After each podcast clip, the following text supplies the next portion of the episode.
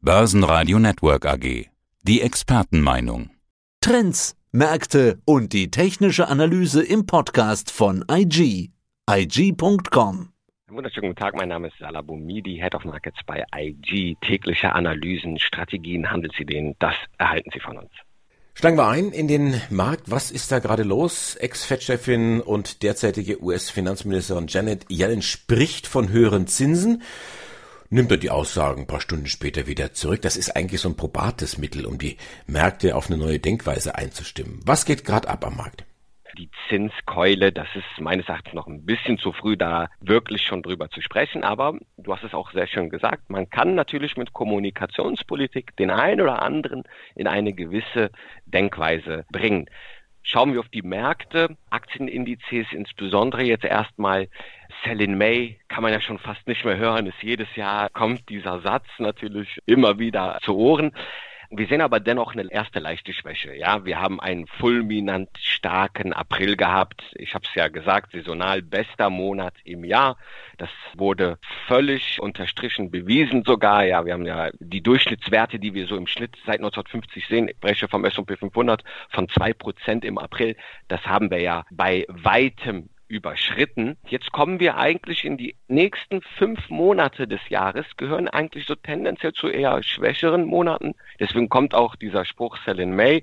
Und dieses Jahr, klar, nach so starken Anstiegen kann es durchaus sein, dass wir jetzt ein wenig nachlassen, auf hohem Niveau nachlassen. Es muss jetzt nicht zwangsläufig die Korrektur kommen.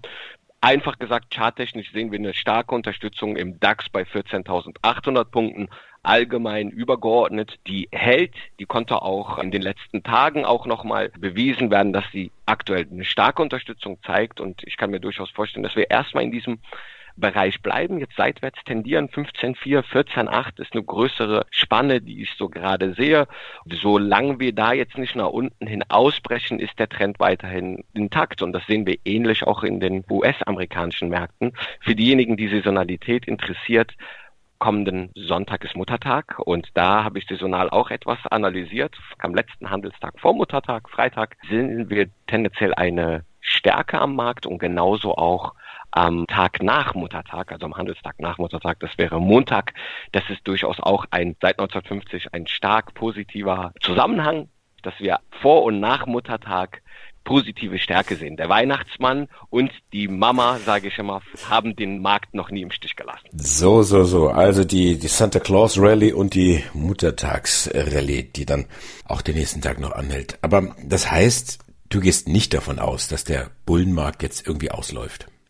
Nicht in dem Sinne, dass wir jetzt hier eine krasse Korrektur sehen. Wir sehen vielleicht ein paar Abverkäufe, Gewinnmitnahmen, aber diese künstlich Aufrechterhaltung durch die expansive Geldpolitik, durch das Fluten von Geld, durch Konjunkturprogramme und der Story, dass jetzt geimpft wird und das auch in Deutschland, in Europa wie auch in den USA und UK, dass wir jetzt wieder wahrscheinlich dieses Gameplay auch noch sehen, dass man wieder raus kann, dass die Wirtschaftserholung tatsächlich kommt. Vor diesem Hintergrund kann ich mir durchaus vorstellen, dass wir hier eigentlich noch weiteres Aufwärtspotenzial haben. Dann verlassen wir den Aktienmarkt und schauen uns mal die Kryptos an. Bei den Bitcoins ist es ein bisschen ruhiger geworden. Das Pendel schlägt nicht mehr ganz so stark aus. Das gilt jetzt nicht für ein Dogecoin. Vor ein paar Jahren ist das Thema erfunden worden, als Spaß eigentlich gedacht von ein paar pfiffigen Programmierern, als Veralberung damals des Hypes um Bitcoin und ein Projekt war gewesen, das Bob-Team aus Jamaika in Olympia an den Start zu bringen. Und auch Elon Musk hat dann äh, kürzlich mal hier rumgefingert, warum jetzt auf einmal dieser Hype? Ja, Meme-Coins sagt man sozusagen. Das ist nicht einfach deutlich zu erklären, warum äh, jetzt insbesondere Dogecoin. Wir haben am Kryptowährungsmarkt, wenn wir über Altcoins reden, also alles, was nicht Bitcoin und Ethereum ist, reden wir hier schon von 9608 Kryptowährungen, die aktuell so gelistet werden. Warum Dogecoin und nicht etwas anderes? Gute Frage. Das sind natürlich Coins, die bestimmte Faktoren mit sich bringen. Du hast es eingangs erwähnt, Elon Musk, also Berühmtheiten, die da auch mitmachen. Das ist auch eine Kritik natürlich an Kryptowährungen. Ganz oft der Dogecoin, 23 Prozent des Dogecoins werden von einer Wallet gehalten. Da ist natürlich eine große Abhängigkeit von einigen Wahlen, sagt man, von großen Playern im Markt, die diesen Coin sozusagen auch schön mittragen und weiter pushen. Wir sehen es ja auch bei Elon Musk die letzten Wochen, wo er jetzt einen Teil seiner Bitcoins verkauft hatte und damit auch die Gewinn- und Verlustrechnung von Tesla verbessert hat. Also man kann auch sagen, es sind auch Möglichkeiten für die klassischen Unternehmen, da außerordentliche Finanzerträge durchaus vielleicht auch durch solche Assets zu erreichen. Der Dogecoin, finde ich, ist charttechnisch natürlich parabolisch angestiegen. Ich kann mir vorstellen, dass diese psychologische Marke von 1 Dollar erreicht werden kann und dann es hier zu Abverkäufen kommt. Aber interessant ist allgemein, dass wir hier eine starke Altcoin-Rallye gerade in dieser Woche hier sehen und das hat auch für meines Erachtens damit zu tun, dass nun endlich verkündet wurde, dass der große Kryptowährungsindex von Dow Jones und S&P an Start gegangen ist. Heißt S&P Crypto Mega Cap Index soll über 200 Kryptowährungen innehaben. Interessant ist allerdings, wenn man jetzt mal ein bisschen äh, rumschaut, der Indexbetreiber schweigt noch darüber, wie genau diese Gewichtung aussieht. Und das nährt natürlich den Spekulationsboden an den Kryptowährungsmärkten. Was ist die Gewichtung? Geht es da nach Marktkapitalisierung, nach Volumen? Welche Kryptowährungen könnten hier in diesem Index eine Rolle spielen? Warum? Weil wenn dieser Index jetzt hier weiter an Berühmtheit erlangt, Leute Interesse darüber erhalten, und die Finanzindustrie auch auf Basis dieses Index gegebenenfalls Produkte entwickelt, dann muss auch physisch im Hintergrund natürlich auch die jeweiligen Kryptowährungen oder der Index abgebildet werden. Und das kann dazu führen, dass wir in Kürze auch noch diese Rallye weiter forttragen, weil weiteres Nachfrageinteresse hier durchaus durch diesen Index jetzt auch gestützt wird. Mir ist nur ganz wichtig, nochmal darauf hinzuweisen, man muss als Anleger sich diese Kryptos ganz genau anschauen. Bitcoin, da steckt ja ein handfester Algorithmus dahinter, auch eine Begrenzung dass man das Thema Inflation da, dass man da einen Deckel drauf gemacht hat. Das ist ja bei Dogecoin ist das ja ganz anders. Da hat man zwar auch mal über eine Grenze nachgedacht, hat die dann wieder in die Tonne getreten. Da ist man, glaube ich, bei einer Inflation jetzt, ich glaube, das waren so fünf plus Prozent.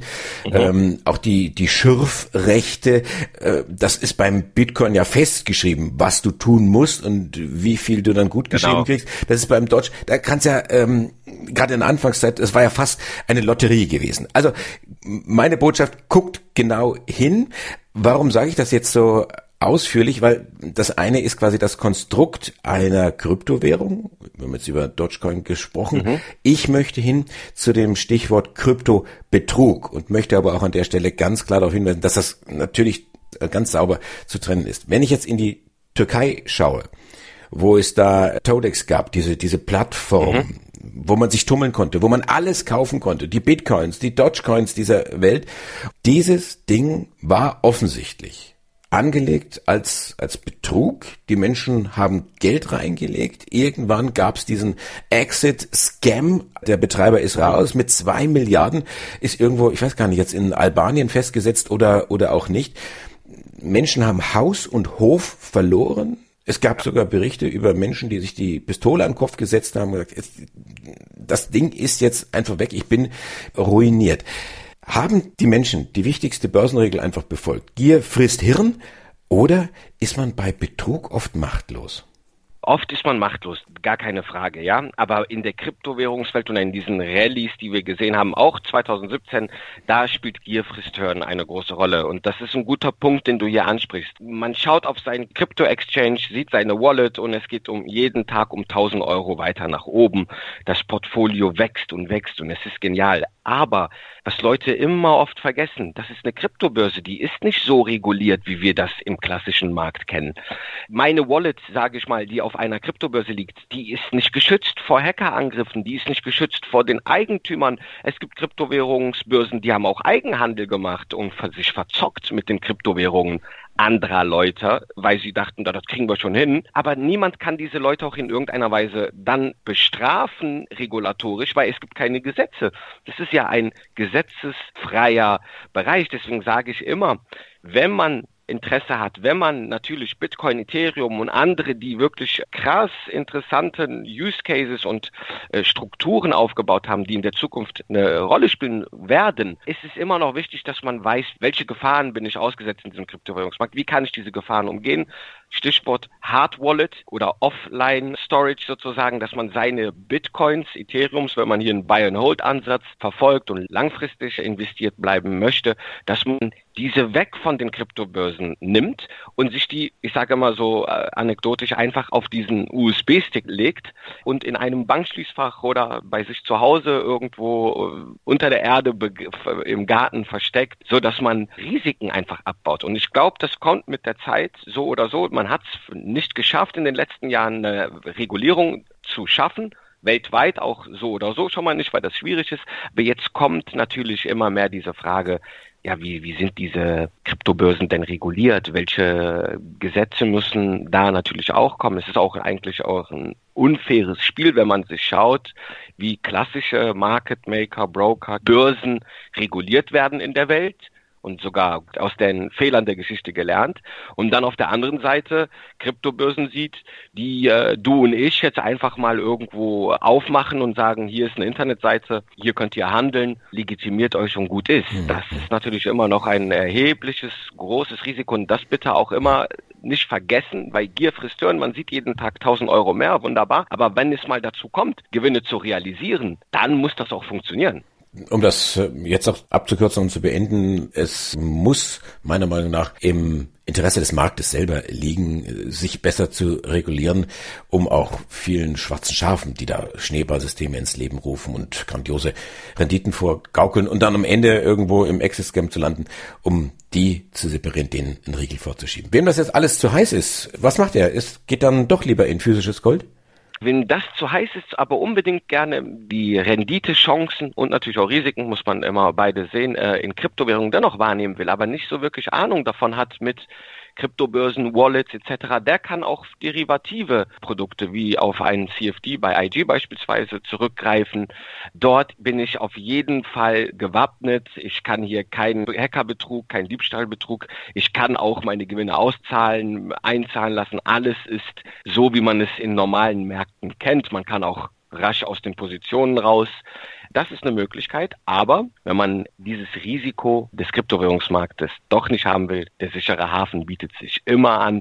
Charttechnisch sehen wir auch aktuell, der Goldpreis ja, hat seinen Doppelboden, den wir ja äh, eingangs schon in, im April besprochen hatten, wirklich jetzt schön durchbrochen, hat die Nackenlinie bei 1750 US-Dollar nachhaltig übernommen.